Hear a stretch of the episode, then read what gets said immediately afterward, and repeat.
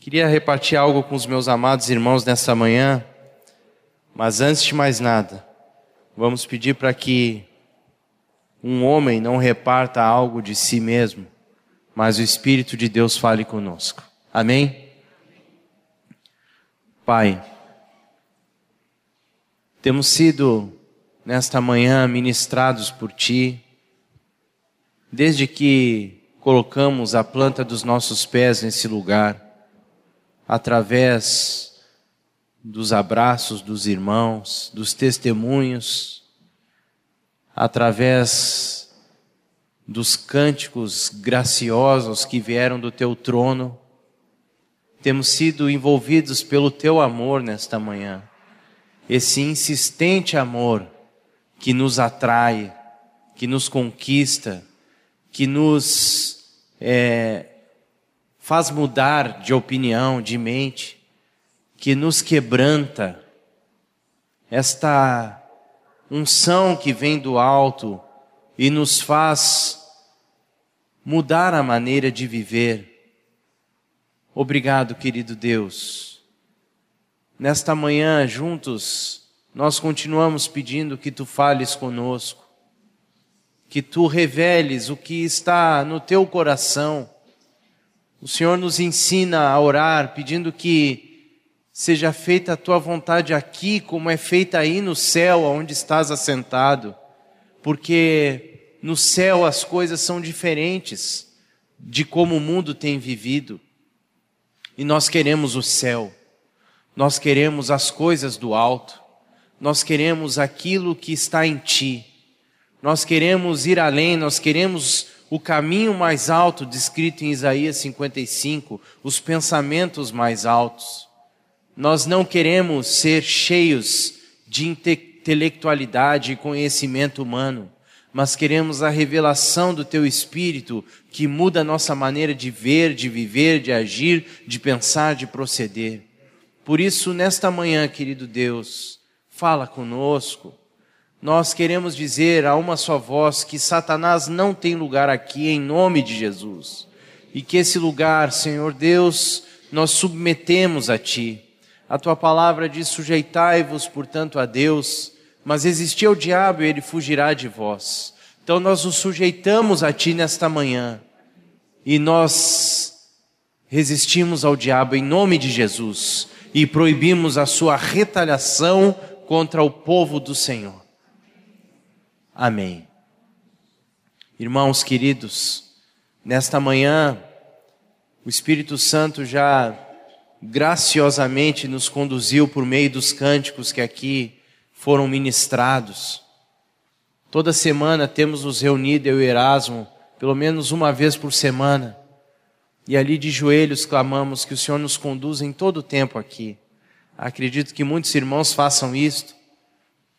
E ali pedimos que o Senhor nos conduza desde os cânticos até a palavra, até os avisos que vamos dar e receber. Nós queremos que esse tempo não seja um tempo meramente humano, mas espiritual, conduzido pelo Espírito de Deus. E não estou falando isso para que haja qualquer glória humana no assunto, mas para que saibamos que estamos aqui debaixo do temor de Deus isso é muito importante porque a palavra de Deus diz que o temor de Deus é o princípio da sabedoria. A palavra também diz que a intimidade do Senhor é para com os que o temem, aos quais ele dará a conhecer a sua aliança. Debaixo desse temor estamos compartilhando algo que nasceu do seu coração nesta manhã, como tem sido compartilhado aqui. O Espírito Santo nos conduziu através de cânticos belíssimos, não apenas em melodia, mas especialmente na profundidade de suas letras. E um dos cânticos que nos foi ministrado nesta manhã está descrito em dois textos da Bíblia. Um é o Salmo 18 e o outro é, vocês não precisam abrir, é segundo Samuel, capítulo 22, 2. É aquele cântico que diz: eu te amo, ó Senhor, força minha, porque tu és a minha rocha, a minha cidadela, o meu libertador, o meu Deus, o meu rochedo em quem me refugio. Provavelmente muitos dos irmãos saibam que esse cântico foi composto por um homem chamado Davi, um grande rei, reconhecido até hoje em Israel como um dos maiores reis, se não o maior rei daquela nação, o rei Davi. E ele compôs esse cântico em um momento muito peculiar de sua vida. O rei Davi, ele passou grande parte da sua vida fugindo. Davi fora provavelmente ungido rei com 15 anos de idade.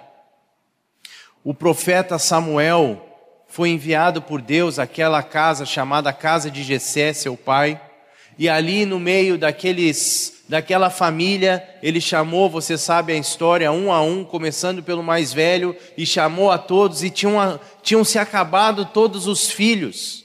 E Samuel falou: nenhum desses ungiu Deus como rei. Porém, não tem mais ninguém da tua família.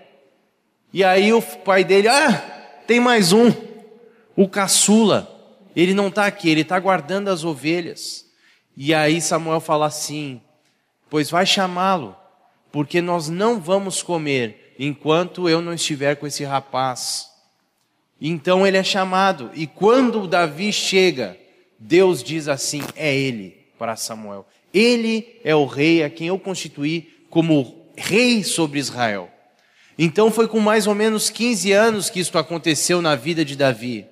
Mas amados, quando isso aconteceu, a vida de Davi teve uma transformação radical. A primeira delas é que ele foi ungido com o Espírito Santo. Não é como nós hoje, igreja, que recebemos o Espírito quando somos batizados. Naquela época, Deus escolhia quem ele ia encher do seu Espírito, e Davi foi cheio do seu Espírito. E a experiência que faz Davi ser conhecido diante de todo Israel, nós sabemos, é que ele enfrentou o gigante Golias. E enfrentando o gigante Golias, esse rapaz, ele tem a sua vida radicalmente transformada porque ele é, porque ele é conhecido diante de todo Israel por aquela ação. E o rei Saul, que era o rei na época, o rei de Israel, é, reconhece toda o carisma na vida desse rapaz. E muitos então passam a olhar para esse homem como uma grande referência, aquele pastorzinho lá do meio das ovelhas. Então, o que acontece?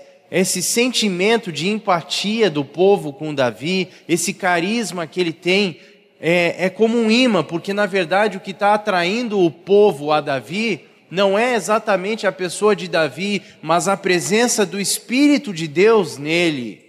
E o que acontece é o seguinte, meus amados irmãos, que aquela simpatia que o rei Saul nutrira por Davi vira ao contrário. Ele fica com inveja, ele fica com ciúmes, porque o povo tem enorme simpatia por Davi. E a partir de então, a vida de Davi vira uma constante e longa jornada de perseguição. Davi fora constituído com 30 anos como, como rei de Israel. Portanto, seguramente, Davi passou mais ou menos, no mínimo, 10 anos fugindo de um rei a quem ele amava. Davi nunca desonrou, como sabemos, o rei Saul. É o que nos faz entender a importância da submissão. Ele teve oportunidade de matar este rei por duas vezes. Certa vez ele toca o manto do rei numa caverna. E quando ele toca aquele manto, vem sobre ele grande temor, porque ele sabia que antes Saul havia sido ungido como rei de Israel. E ele tem grande temor e ele larga aquele manto e ele sai e ele mais uma vez se humilha diante de, de, de Saul e diz: Rei, Rei, o que que eu te fiz, rei, para tu fazeres isso comigo? Enfim, eu estou contextualizando vocês, contando, meus irmãos, que foram mais de dez anos, longos anos fugindo.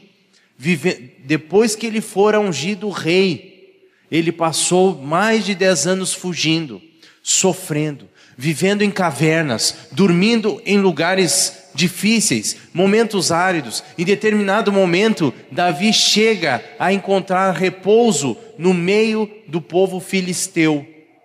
Dez anos de longos sofrimentos. Quando o rei Saul morre, não morto por Davi, mas pelo povo filisteu, naquele dia cessa a perseguição sobre a vida desse rapaz. Naquele dia acaba o longo tempo de sofrimento da vida dele, e naquele dia ele compõe o cântico que diz: Eu te amo, ó Senhor, força minha, porque tu és a minha rocha e a minha cidadela e o meu libertador, o meu Deus, o meu rochedo em quem me refugio, o meu escudo, a força da minha salvação, porque fazes resplandecer a minha lâmpada. Tu, Senhor, derramas luz em meio às trevas. Nesse contexto, esse rei, esse homem que não era rei, mas um homem chamado por Deus, compõe esta canção. Vamos abrir, amados irmãos, no livro de Hebreus, capítulo 11, versículo 6. Vamos ler. Todos acharam, digam amém. De fato, sem fé, é impossível agradar a Deus. Porquanto é necessário que aquele que se aproxima de Deus creia que Ele existe e se torna galardoador dos que o buscam. É uma afirmação desse escritor com ênfase nesse termo chamado de fato. Ele diz: de fato, sem fé é impossível agradar a Deus. Deus tem, amados irmãos, me levado a uma experiência nesse último semestre de 2015, numa introspecção, num olhar interior, sempre me trazendo essa ótica da fé. Pessoalmente, mexido comigo, tirado. Você já ouviu a história de como uma ave começa a voar, uma ave bebezinho. Desculpem aqui os conhecedores, os biólogos, os conhecedores das aves, eu conheço muito pouco, mas vocês já ouviram essa história. A ave nasce e é colocada no ninho, e aquele ninho ele está revestido de uma palha, e ela fica ali. Acontece que em determinado período, eu não sei que ave é essa, mas alguém aqui deve saber, pode nos dizer. A sua mãe, a mamãe ave, vai tirando essa palha. Que ave que é essa, João? É a águia? Então ótimo. O seu João nos salvou aqui. A águia, né? O que acontece? A águia mamãe, ela deixa aquela águiazinha beber ali, e ela vai tirando a palha que está embaixo, até que fica uma coisa por baixo, você sabe o que é: espinhos. Que mãe malvada! Ela faz o ninho, ela prepara o ninho, ela acolhe aquele bebezinho, e quando ele se afofa bem naquele ninho, ela começa a tirar aquilo que lhe dá a acolhida. Só que tem um propósito. Esse espinho vai levar essa ave a fazer uma coisa. O que, que ela vai fazer? Voar. Ela não tem opção. Ela tem que ir. Porque se ela ficasse naquele lugar confortável, ela iria, meus amados, não executar o propósito para o qual ela fora criada. E Deus tem tirado algumas palhas da minha vida e tem colocado espinhos. E esses espinhos têm gerado algo no meu coração para, o, para a minha vida, uma transformação de dentro para fora, que glorifica o nome dEle e não o meu, porque não diz respeito a mim, diz respeito a Ele. E uma dessas coisas que Deus tem me dado nesse período é a fé. Tem dado para mim como presente, tem me abençoado com isso. E hoje Deus colocou algo no meu coração, aliás, colocou no meu coração e do, e do Erasmo, porque ontem o Espírito Santo trouxe o Erasmo aqui para falar uma palavra que está em 1 Coríntios capítulo 2, versículo 4. E é importante salientá-la, porque tem muito a ver com o que o Espírito está falando aqui hoje, porque é a mesma coisa. E está lá. 1 Coríntios, capítulo 2, versículo 4.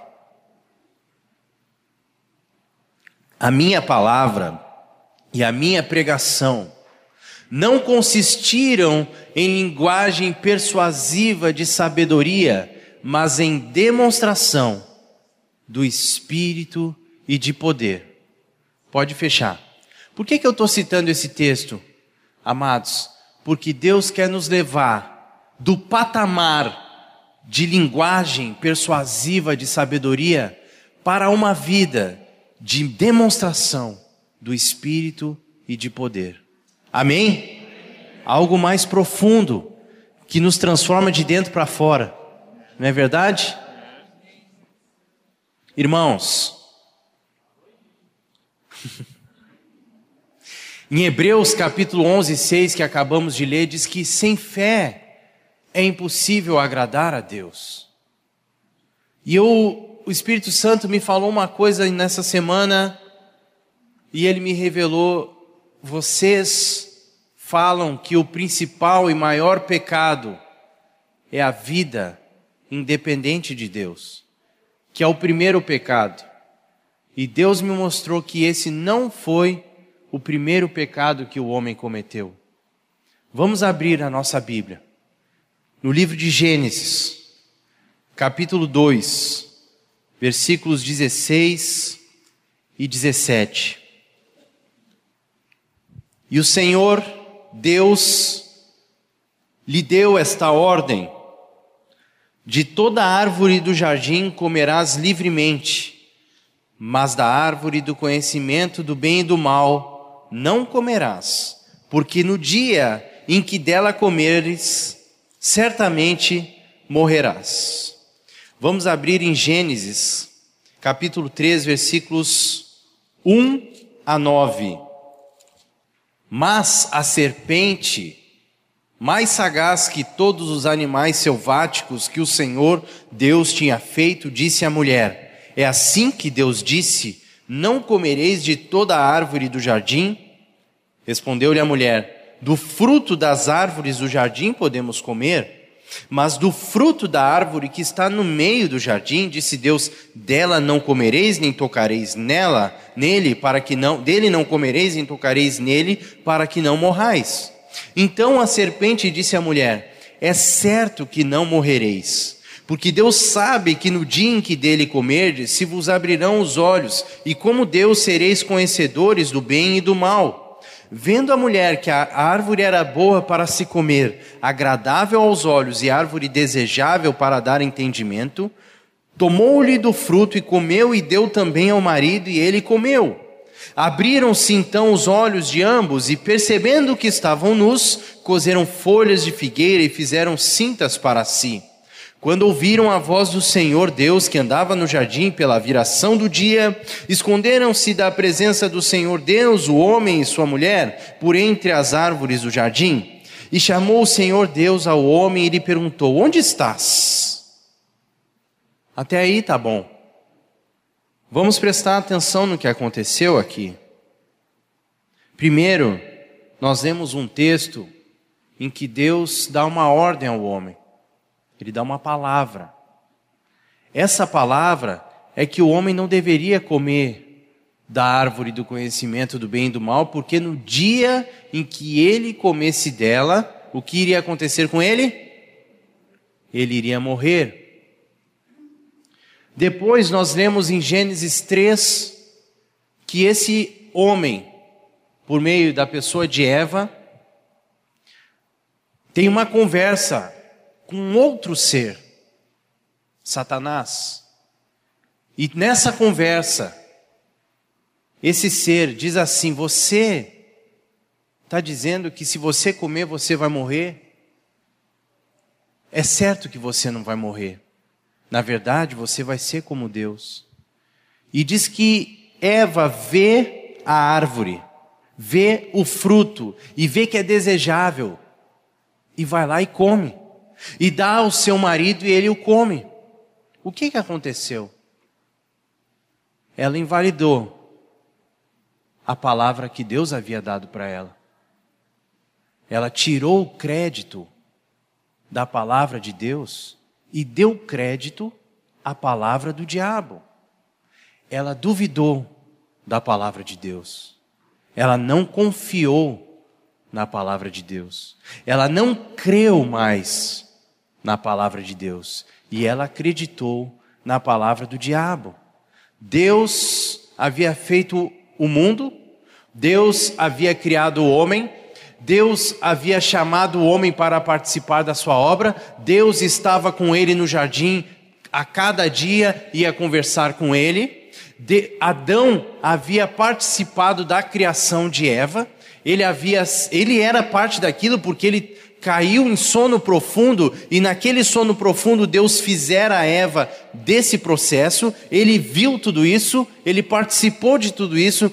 Adão não tinha um motivo sequer para duvidar, Deus havia sido fiel em tudo que havia proposto fazer, mas naquele dia em que ele e a mulher decidiram comer da árvore de conhecimento do bem e do mal, eles comeram por causa de uma palavra porque eles acreditaram mais naquela palavra do diabo do que no que Deus havia dito, apesar de Deus não ter falhado em nenhuma das suas palavras. O principal pecado do homem, meus irmãos, é a incredulidade. A partir da sua falta de confiança no que Deus diz, gera-se o pecado que é a independência de Deus. Não é a independência primeiro. O primeiro é a falta de confiança em Deus, a falta de comunhão, de, de, de crer no que Deus fala. Nós vamos um cartório, irmãos, e lá diz assim o tabelião: dou fé, não é isso? Dou fé, eu dou fé. Esse documento aqui, o que está dizendo aqui, eu dou fé, eu assino embaixo. Naquele dia, Adão e Eva disseram assim, porque o diabo falou: dou fé, dou fé no que o diabo está falando e não no que Deus está falando. Tirou a fé, a confiança do que Deus fazia. Foi uma, desculpe a expressão chula e baixo, foi uma apunhalada no coração de Deus. Deus, que nós falamos diversas vezes nesta manhã, Deus é bom. Num Deus que é bom. Num Deus que não tem pecado, que não é sujo, que é perfeito. A partir daí nasceu então o pecado, que é a decisão de viver independente desse Deus. Mas o primeiro pecado foi não confiar em Deus, a incredulidade.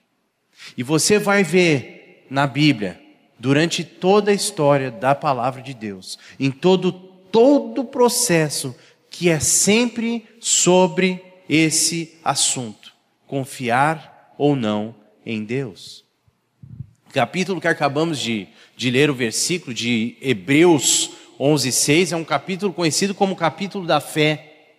Você começa a olhar para a vida daquelas pessoas que ali são citadas, você vai perceber, e já deve ter percebido isso, que não são pessoas espetaculares. São pessoas de carne e osso como eu e você, cheias de defeitos, cheias de pecado. Muitos dos pecados são mencionados na Bíblia de propósito pelo Espírito Santo para mostrar que o poder que está na fé de quem crê em Deus é maior do que até mesmo os nossos pecados, as nossas transgressões. Pegamos ali como exemplo, eu já citei aqui numa reunião com vocês, uma pessoa que sempre me chama muita atenção, a vida daquela mulher chamada prostituta, ex-prostituta então, Raabe. Mencionamos juntos. Eu realmente sou tocado por essa história.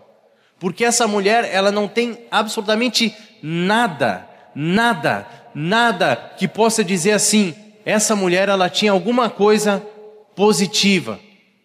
Não, é a única coisa positiva que Rabi tinha é que ela cria no Deus de Israel. Era uma mulher de pecado, era uma mulher estrangeira, era uma mulher que não seguia a lei, mas ela cria no Senhor. E foi suficiente para ela ter a sua vida transformada por Deus. Sem fé é impossível agradar a Deus, amados. A incredulidade acompanhou a história do homem. Aí Deus então estabelece que vai fazer uma nação, que é a nação de Israel. Chama um homem chamado Abraão e diz para ele: Abraão, então, Abraão, de ti eu vou fazer uma grande nação. E diz a palavra, está lá em, em, em Gênesis capítulo 16, diz assim: Gênesis, para tu colocar a referência aí, Adriana, é Gênesis 15, Gênesis 15, versículo 6. Diz que creu Abraão em Deus, e isto lhe foi imputado para a justiça. Sabe o que quer dizer essa palavra imputado? Imputado é o antônimo de amputado. Amputado, nós conhecemos bem, é tirado. Por que, que nós conhecemos mais a palavra amputado do que imputado? Porque amputado tem muito a ver com a nossa natureza. É fácil ver pessoas que têm algum membro amputado, mas imputado é uma obra de Deus. Só Ele pode fazer nascer o que não existe. Só Ele pode dar um braço a quem não tem braço. Só Ele pode fazer uma, uma mulher que não pode ter filhos ter filho, abrir a madre, como ele gostava e gosta de dizer, imputado. E foi o que aconteceu com Abraão. Ele creu no Senhor e isto lhe foi imputado para a justiça, acrescentado. Este imputado é o que aconteceu com a nossa vida através de Cristo Jesus. Foi imputado, nós fomos justificados. Está lá em Romanos capítulo 5, versículo 2 Justificados, pois, mediante a fé, temos paz com Deus. Amém, irmãos? Daí eu estava dizendo de Abraão. Ele então, irmãos, ele creu em Deus e isso lhe foi imputado para a justiça. Deus viu aquilo e foi imputado. E ele é conhecido como pai da. Por causa disso aí. Porque ele creu. Ele creu. A partir de então, Deus estabelece um propósito. Ele ia fazer uma nação através desse homem que creu. E ele começa a nação através de um filhinho, chamado Isaac. Esse filho tem um filho chamado Jacó. E esse filho Jacó tem em torno já, vai com mais ou menos 70 filhos, nora, genro, neto, vai para um lugar chamado Egito. Ali eles vivem 400 anos. É um processo interessante o do Egito, porque nesse processo Deus queria fazer uma nação, mas Ele queria fazer uma nação completamente diferente à nação egípcia. Quando Deus leva Israel para o Egito, o Egito é o maior império do mundo, é a maior referência do mundo de sucesso. Então Deus leva eles para lá para ver que eles não devem ser nada iguais ao Egito. É o contrário. Então, lá no Egito, eles aprendem como não deve ser, ao ponto que chega que eles são escravizados por esse império. E nesse, nesse, né, nesse processo de escravidão, eles clamam a Deus, ao Senhor. E nesse clamor, Deus levanta um homem que vai ser o seu libertador. E esse homem, nós sabemos, é Moisés. E estando lá, nesse processo, Moisés então, sobrenaturalmente, debaixo de sinais e sinais e sinais manifestados com a força de Deus, tira esse povo, esses milhões de pessoas, era um povo agora, os 70 haviam se transformado em milhões, tira esse povo pela porta da frente do Egito, não pelas portas dos fundos, não fugidos, Não, é, não, é, como é que eu posso dizer? Não assim escondidos, mas pela porta da frente. A ponto de, na hora de ir embora, Deus fala assim para Moisés: diz ao povo que peçam peças de ouro para os egípcios. E os, e os israelitas fazem isso. E os egípcios mandam essas coisas: ouro, material. O que o templo que é construído em, desculpa, o tabernáculo que é construído no deserto é oriundo desse material que os egípcios doaram. E eles vão. E nesse tempo de deserto era o tempo assim. Deus então, tá bom, Tá bom, israelitas, eu tirei vocês, vocês viram, minha mão operou poderosamente, nós saímos. Nós vamos atravessar aqui, porque eu vou levar vocês para o lugar agora. Olha, gente, olha, meus filhos, meu povo, o lugar, o lugar, lugar que mana leite e mel. Esse era o propósito de Deus ao levar o povo de Israel, tirando do Egito, ia levar para esse lugar, a chamada Canaã, mas o que acontece? Esse povo, então, que pediu para Deus o libertar, começa a ter uma atitude completamente, como eu posso dizer, absurda, rebelde diante de Deus.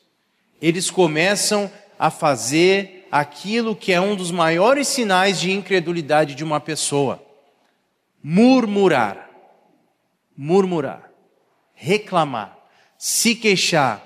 E não foi uma nem duas, foram dezenas de vezes que eles disseram assim: quem dera tivéssemos ficado lá no Egito, onde tinha uma coisa, onde tinha outra coisa para comer, a gente não ia ter que estar nesse deserto. Quem dera a gente voltasse para a escravidão, quem dera a gente ficasse naquela terra, quem dera o mesmo povo que clamou cometeram o mesmo pecado. Incredulidade. Deus tinha uma palavra para eles: eu vou levar vocês para um lugar. Eles não confiaram no Senhor. E por causa daquilo, aquele pouco tempo que seria no deserto se tornou 40 anos. E a incredulidade foi tão grande, irmãos, foi tão grande, mas tão grande mesmo, que daquele povo, daqueles milhões de pessoas que foram para o deserto, que saíram ali, daquela geração, quantos entraram em Canaã? Duas pessoas: Josué e Caleb. Por causa da incredulidade. Por isso o assunto é sério. É sério. Então, entrando em Canaã, começaram a construir aquela nação que de fato manava leite e mel. Deus sempre operando milagres vocês vão ganhar essa cidade da seguinte maneira: vocês vão dar sete voltas nessa cidade. No último dia, vocês vão tocar trombeta. E ao som da trombeta, as muralhas vão cair. Não teve machadada, não teve martelada, as muralhas caíram simplesmente com o sopro de Deus. E eles entraram na cidade, e que fizeram lá?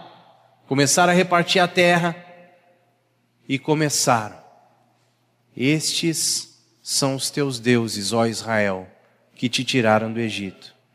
Idolatria, incredulidade, mais uma vez, incredulidade, coração duro. Vinha a perseguição, eles iam para Deus: Senhor, tem misericórdia, nós pecamos contra ti, nos perdoa. Deus ia lá, levantava um homem dele, o homem ia lá, ordenava Israel. De repente, vinha a paz, a paz de novo, e eles começavam a idolatrar de novo. E então eram perseguidos, Senhor. Porque, irmãos, não era só uma punição de Deus, a perseguição, era também o fruto de receber a ministração de demônios. Aonde tem demônio, não tem nada de Deus, não tem presença de Deus, não tem vida, demônio é morte. E eles chamavam demônios, invocavam demônios sobre a sua própria vida. E vinha aquele caos na nação. E eles recorriam ao Senhor, e o Senhor olhava com misericórdia para eles, ouvia eles clamando, levantava um homem dele, aquele homem fazia então uma revolução, foram juízes. Então um dia eles tiveram uma ideia: vamos fazer um, vamos fazer que nem as outras nações fazem. Vamos também nós ter um rei sobre nós. Não precisa um profeta de Deus trazer a palavra de Deus para nós. Nós queremos um rei como as outras nações fazem. E Samuel chegou triste diante de Deus. A Bíblia não diz que ele chegou triste, mas eu tenho certeza que ele estava triste, porque Deus fala assim para ele: Samuel, não fica assim, porque não foi a ti que eles rejeitaram. Samuel estava se sentindo frustrado. Para Deus dizer isso, Samuel estava se sentindo rejeitado. Foi a mim que eles rejeitaram. Não foi a ti, foi a mim. Incredulidade. Levantaram um rei, foi o rei Saul. Deus mandou o profeta Samuel. Eles escolheram o rei. Escolheram o rei Saul, mais bonito, era um homem bonito, era um homem forte, era um homem alto, era um homem bem apresentado. Escolheram pelo seu olho. É, Saul foi lá, Deus foi lá, ministrou sobre ele seu espírito. Tu não é Saul, tu é um homem muito melhor que Saul, cheio do Espírito Santo. Nem vou te usar como exemplo. Vou usar o, a madeira aqui como exemplo. Ungiu. Esse homem foi batizado com o Espírito Santo. Orou em, é, dançou diante do Senhor. Mas ele tinha um problema gravíssimo. E sabe qual era o problema de Saul? Incredulidade. Ele não cria em Deus. Deus dava uma palavra para ele através do seu profeta, ele não obedecia. Rebelde. Inventava as coisas do seu jeito. Deus dava uma palavra, ele não confiava na palavra que Deus havia trazido. Olha, Saul é o seguinte: eu vou fazer com que tu venças a guerra contra os filisteus e o rei Agag. Tu me traz, tu elimina tudo, mata todo mundo, acaba com tudo. Por que, que Deus tinha que eliminar uma nação assim? Por causa do pecado, da impureza, e não misturar com a nação santa que deveria influenciar o mundo com a presença de Deus e não ser influenciada. Elimina todos. Elimina tudo, não deixa nada vivo, não deixa nada vivo, não deixa ninguém vivo, não deixa o rei, não deixa os animais vivos, eu, eu não quero nada, mata tudo. Ele foi lá, não, vamos fazer o seguinte: deixa o rei viver. E me traz o melhor das ovelhas e dos bois, porque eu quero fazer um sacrifício ao meu Deus. E aí o Samuel chegou, o profeta, e falou: Saul, que balido é esse que eu ouço de ovelhas e bois? E ele é um sacrifício que eu preparei para o Senhor teu Deus. Saul, tem maior prazer Deus do que obedecer a Ele? Obedecer a Deus é melhor do que sacrificar. É melhor. Por quê? Porque a obediência é uma resposta a quem tem fé em Deus. A obediência é fruto de quem confia em Deus, quem confia na palavra que Deus trouxe. Com aquela resposta, Saul estava dizendo: Eu confio mais na força do meu braço do que na força de Deus. Agora, Saul, o reino passou de ti vai ser dada a um outro, que Deus já escolheu, um homem segundo o seu coração. Então Deus levanta um homem que eu já citei no início do encontro, chamado Davi. Esse homem, então, ele faz algo tremendo. Não existiu um momento tão sublime quanto nos reinados de Davi e Salomão. Perfeito. O reinado de Davi foi um reinado próspero. Ele confiava no Senhor, cometer alguns pecados, mas ele tinha uma uma atitude de arrependimento diante do Senhor. Então o reino foi estabelecido e então ele entrega o reino consolidado para o seu filho, chamado Salomão. E seu filho então recebe a sabedoria de Deus e é o, o momento mais sublime de Israel, mais glorioso em que um povo domina o mundo. Foi a época que Israel foi então o governo do mundo. Tudo passava por Israel. E esse homem resolve fazer uma atitude que Deus havia orientado ele e todo o povo a não fazer: casar-se com mulher estrangeira. Ele não se casou só com uma, ele se casou com muitas, muitas mulheres. Diz a palavra de Deus que lá pelas tantas, esse homem que havia recebido o reino consolidado, que tinha o testemunho de Davi, seu pai, que tinha a palavra de Deus, que tinha a lei, diz que ele estava adorando demônios, que exigiam sacrifícios de crianças. Salomão estava fazendo isso. Então, foi um rei que experimentou o melhor da parte de Deus, mas decidiu viver com o pior. Esperou, recebeu a bênção, mas decidiu viver com a maldição recebeu a vida, mas optou pela morte, o pecado. O que é isso, irmãos? Incredulidade. Não confiou no Senhor. E assim, sucessivamente, a história de Israel vai se passando e vamos então para o exílio. A colheita de todo esse pecado é que Israel é espalhado de todas as nações e deixa de ser uma nação constituída para ser um povo espalhado da colheita até 1944, 45, aonde há o grande holocausto de judeus, tudo colheita dessas escolhas do passado, uma vida independente de Deus, mas porque Deus tinha dado uma promessa de que ele, que ele ia juntá-los de todas as nações, no ano de 1952, se não me engano, eles começam então a voltar para Israel. E ali voltam a ser uma nação novamente. Enfim, deixemos agora Israel de lado e observemos que tudo o que o homem planta e colhe, seja para o bem ou seja para o mal, tem relação com a qualidade de sua fé no Senhor e de sua incredulidade. E nós que nascemos de novo, que nascemos do alto, sabemos que nós podemos plantar coisas por incredulidade. Nós sabemos disso. Quando não confiamos no Senhor e decidimos tomar nos nossos braços o controle da nossa vida, quando nós decidimos tomar no, nos braços o controle da nossa vida, significa que nós deixamos de confiar no Senhor. Incredulidade.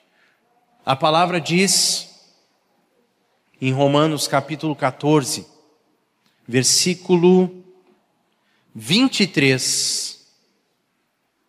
Mas aquele que tem dúvidas é condenado se comer, tem um contexto aqui, mas o que eu queria frisar é o seguinte: porque o que faz não provém de fé, e tudo o que não provém de fé é pecado. Muitas vezes, fazemos coisas que não provêm da fé, mas vêm do nosso intelecto, da nossa maneira de pensar e de agir, da nossa desconfiança em Deus. Percebemos, irmãos, que esse pecado de incredulidade, ele vai perseguir nossas vidas. Ele vai sempre tentar nos assediar sempre tentar nos escandalizar. Na pará nas parábolas, na parábola do semeador, diz que uma das sementes foi plantada em solo rochoso, e como a raiz era pequena, vindo o sol, logo ela nasceu, mas logo morreu. E quando Jesus explica para os discípulos, ele diz que esse solo rochoso é o solo, a pessoa que recebe a palavra com alegria, mas em vindo a angústia e a perseguição, ela logo se escandaliza e então ela abandona o Senhor, abandona a fé.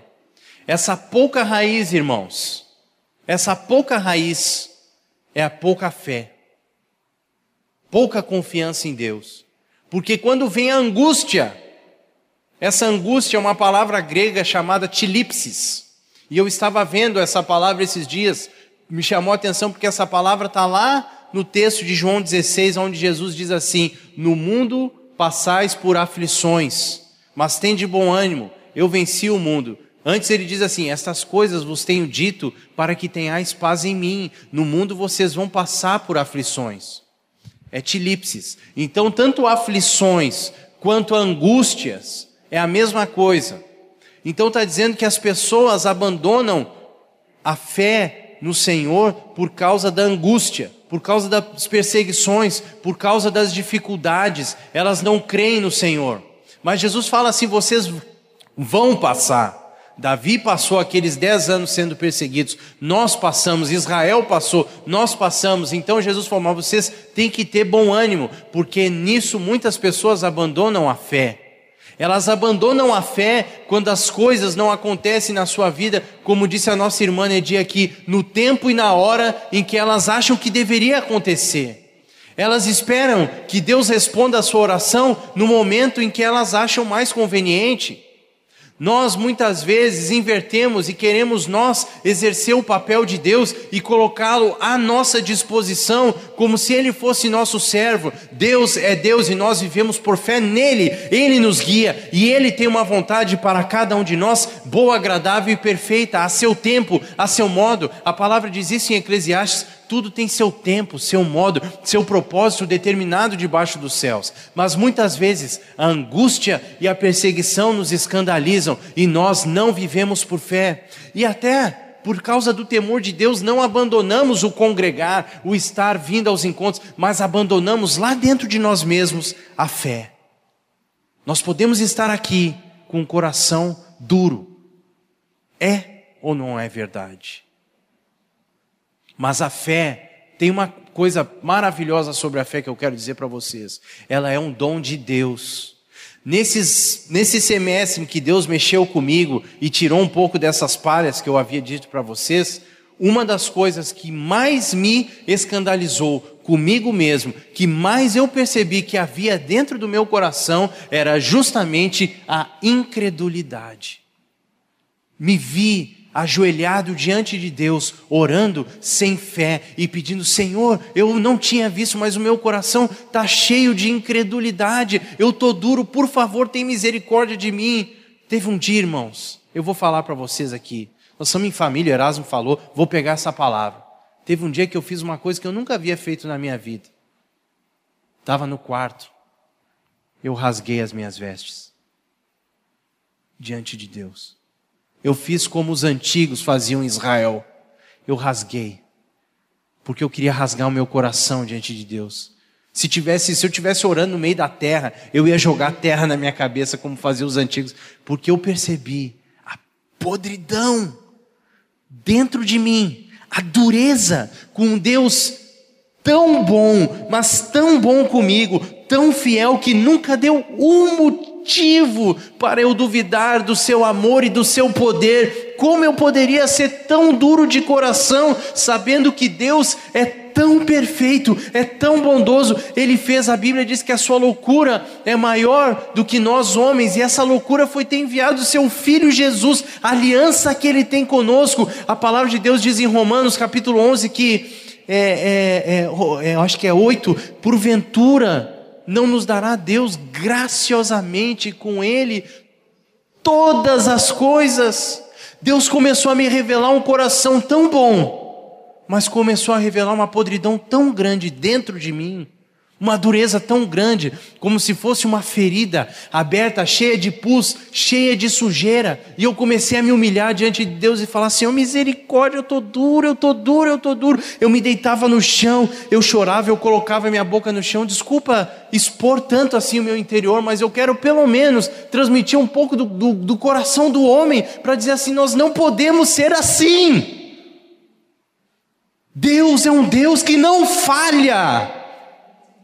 Ele é tremendo, ele é perfeito, ele te ama, ele tem uma aliança contigo e comigo. Essa aliança, a força dessa aliança está nele, no sangue dele, de Cristo Jesus.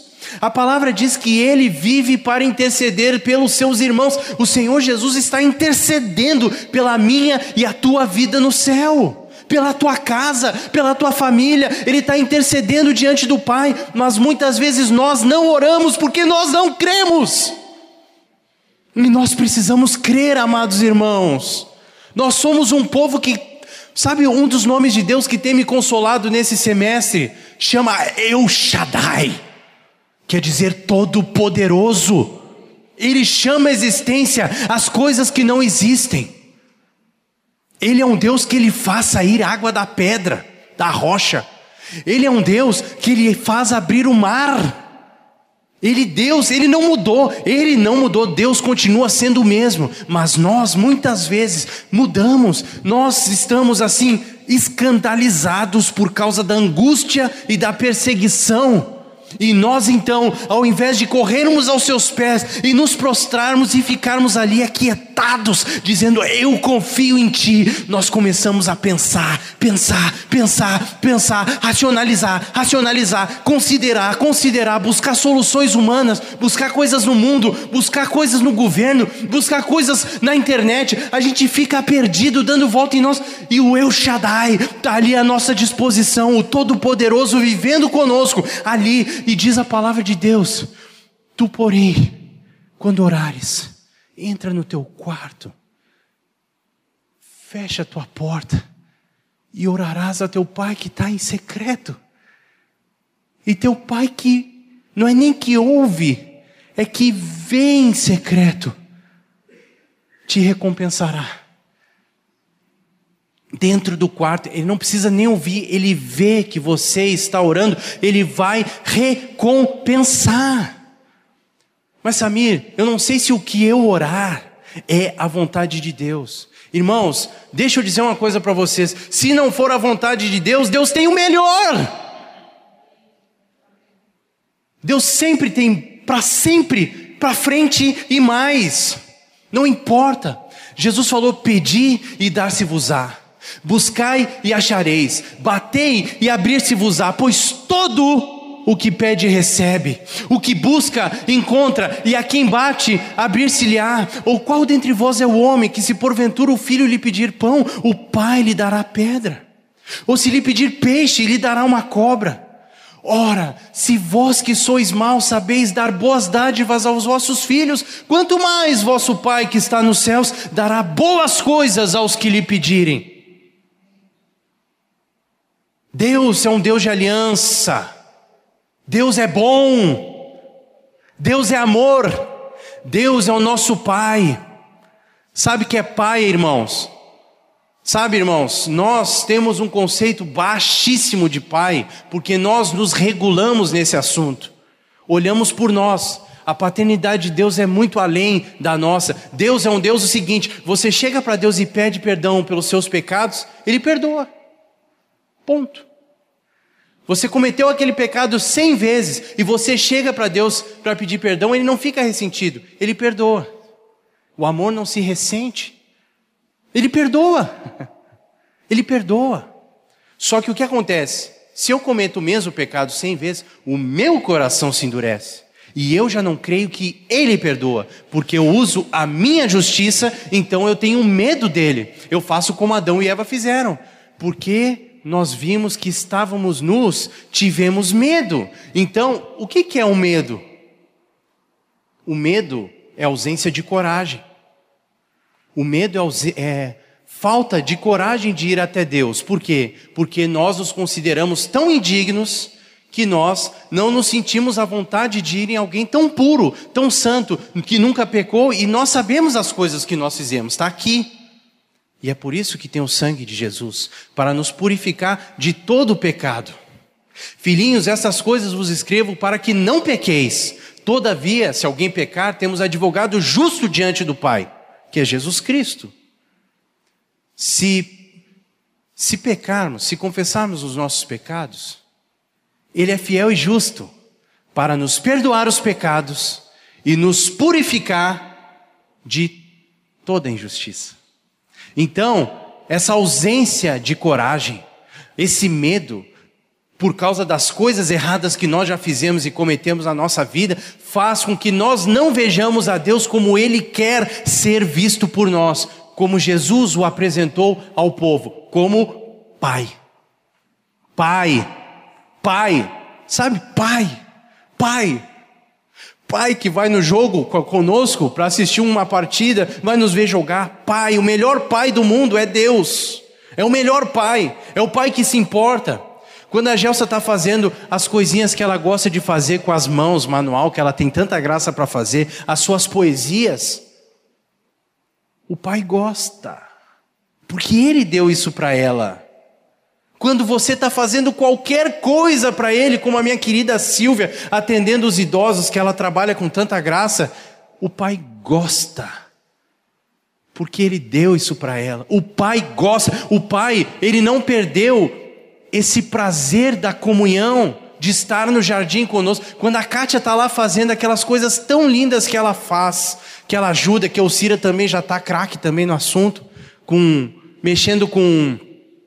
Desculpa, agora esqueci, mas é com artes, ela é uma artista. Ela faz para o Senhor. Uma época nós tínhamos encontro juntos e a Kátia recebeu um professor italiano renomado aí no meio desse contexto. O homem ouviu do Senhor Jesus Cristo. Está aqui a nossa amada Denise, que estava lá. Ela estava lá fazendo esses cursos. Faz um tempo que ela foi batizada em Cristo Jesus. Sabe por quê? Porque o pai colocou algo no coração da Kátia que ele gosta que é para Ele, para Ele ser exaltado. Quantas coisas nós deixamos de fazer por Ele e para Ele por falta de fé? Quantas coisas? Eu, estou falando de mim. Quantas coisas? Um dos meus melhores amigos que Deus deu nesses últimos anos foi o Nilcinho. Deus deu uma palavra para o Nilcinho quando ele ainda estava na Europa. Eu estou aqui abrindo meu coração, abrindo a minha vida, minha, minha casa, tudo. E Deus falou para ele assim: te aproxima do Samir. Te aproxima do Samir. Eu quero que vocês estejam juntos. Quando o Nilson falou comigo a primeira vez, eu tive medo. Porque nós temos medo dos relacionamentos. E nós temos medo de Deus muitas vezes. Mas o Nilson, para mim, eu chamo ele de o amigo do filho pródigo. Eu era o filho pródigo, ele era o amigo. Ele me ajudou a ir para casa, ir para o pai. Ele insistiu muitas vezes, Samir, o melhor lugar para estar é aos pés do Pai, ajoelhadinho. Ele falou assim para mim, Samir, sabe o que eu mais oro? Eu não estou nem aí, Senhor, com o que tu vai fazer com a minha vida, para onde tu vai me levar, se tu vai me usar, se tu não vai me usar. O que eu gosto mesmo é desse lugar, aos teus pés. E eu fui recebendo isso. Ele ia me catequizando com isso, ministrando comigo, eu ouvia, tá, legal, legal, legal, eu tenho que fazer um monte de coisa, valeu, Nilson. E eu corria, corria, corria. Até que um dia Deus, pá, agora tu não passa. E me pegou. E ele dizia isso para mim sempre, sempre. O melhor lugar é aos pés do papai. Irmãos, há mais poder em uma hora de oração na presença de Deus do que em um dia inteiro você fazendo um monte de coisas para Ele. Não é verdade, Erasmo?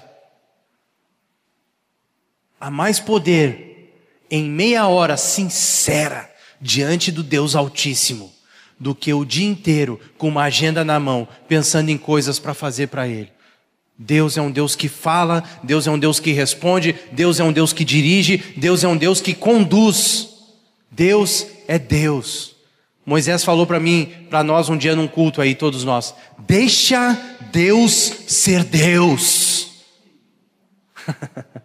Deixa Deus ser Deus. Deixa Deus ser Deus da tua vida. Volta a crer no poder do El Shaddai, do Todo-Poderoso que está hoje no seu Filho Jesus Cristo na tua vida. A palavra ela é demonstração do espírito e de poder, não é intelectualidade, não é conhecimento, é a presença viva. Você vai apresentar Jesus para as pessoas, não porque você sabe de Jesus, mas porque você o conhece, você anda com ele. Faz muita diferença, irmãos. Jó, aconteceu isso com Jó sabia quem era Deus, temia a Deus, orava pelos filhos, era um homem temente a Deus, Deus sabia disso, ele já era do Senhor, mas no fim do processo, Deus, ele falou para Deus: Eu te conhecia só de ouvir falar, mas agora os meus olhos te veem. Esses olhos que a gente quer profetizar sobre essa congregação neste dia, em nome de Jesus, sobre a tua vida, olhos para ver o Senhor. E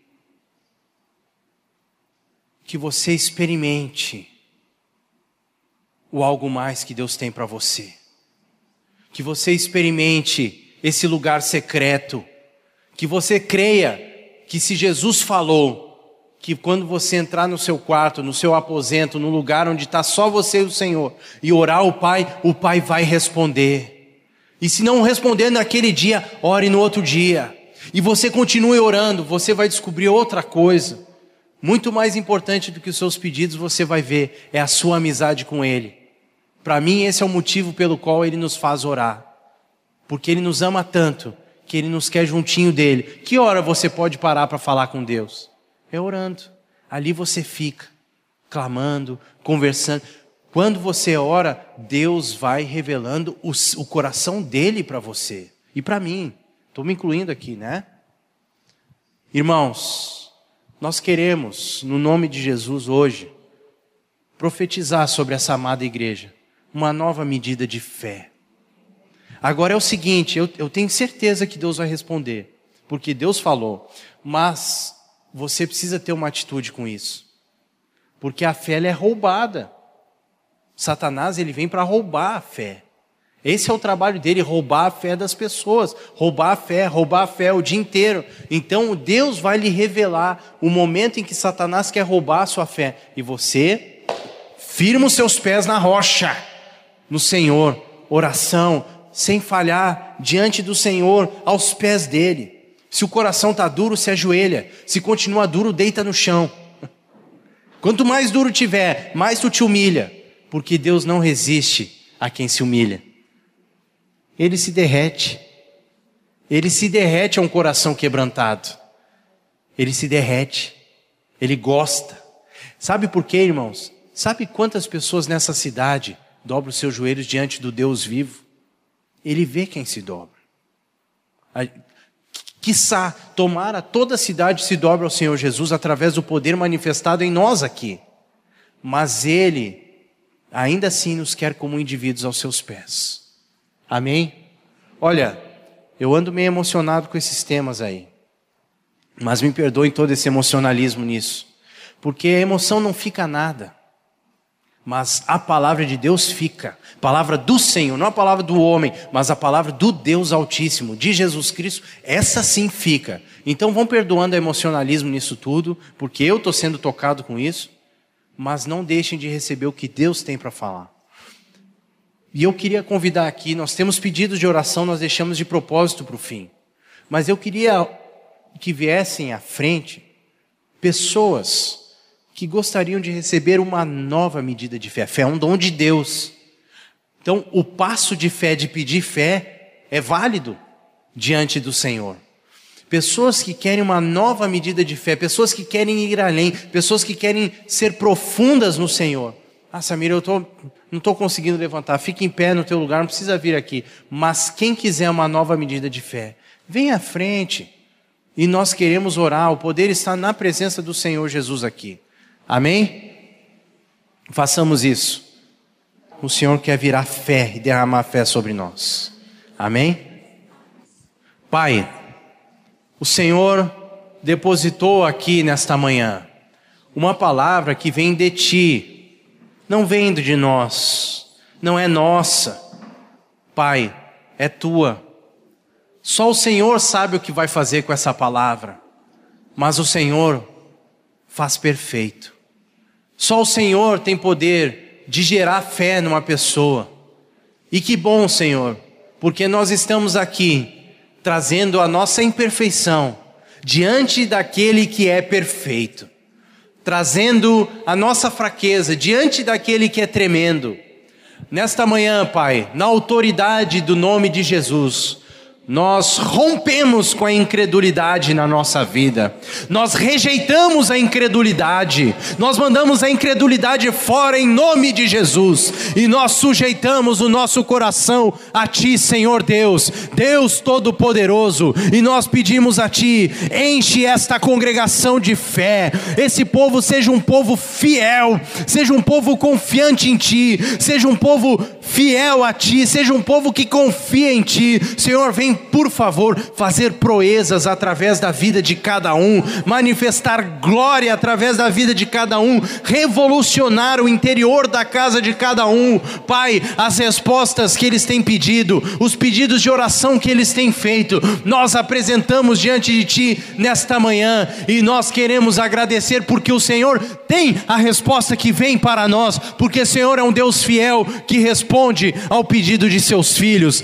em nome de Jesus. E Senhor, aqui uma irmã, Senhor, que vai fazer uma biópsia e que teve uma situação de câncer acusado no seu organismo, mas agora, Pai, no nome de Jesus, nós repreendemos esse mal-estar no seu organismo e mandamos que saia em nome de Jesus. E nós declaramos o poder do Senhor Jesus sobre o seu organismo, curando-a em todo o seu interior, tanto no espírito, quanto na alma, quanto no corpo. Nós confiamos em Ti e rompemos com as mentiras que Satanás lançou sobre cada mente aqui. Desfazemos esse laço do diabo, em nome de Jesus. Pai, Teu é o reino, Teu é o poder, Tu é a glória, Tu é a autoridade e a Ti pertence todo o louvor, a glória e a honra. Aleluia.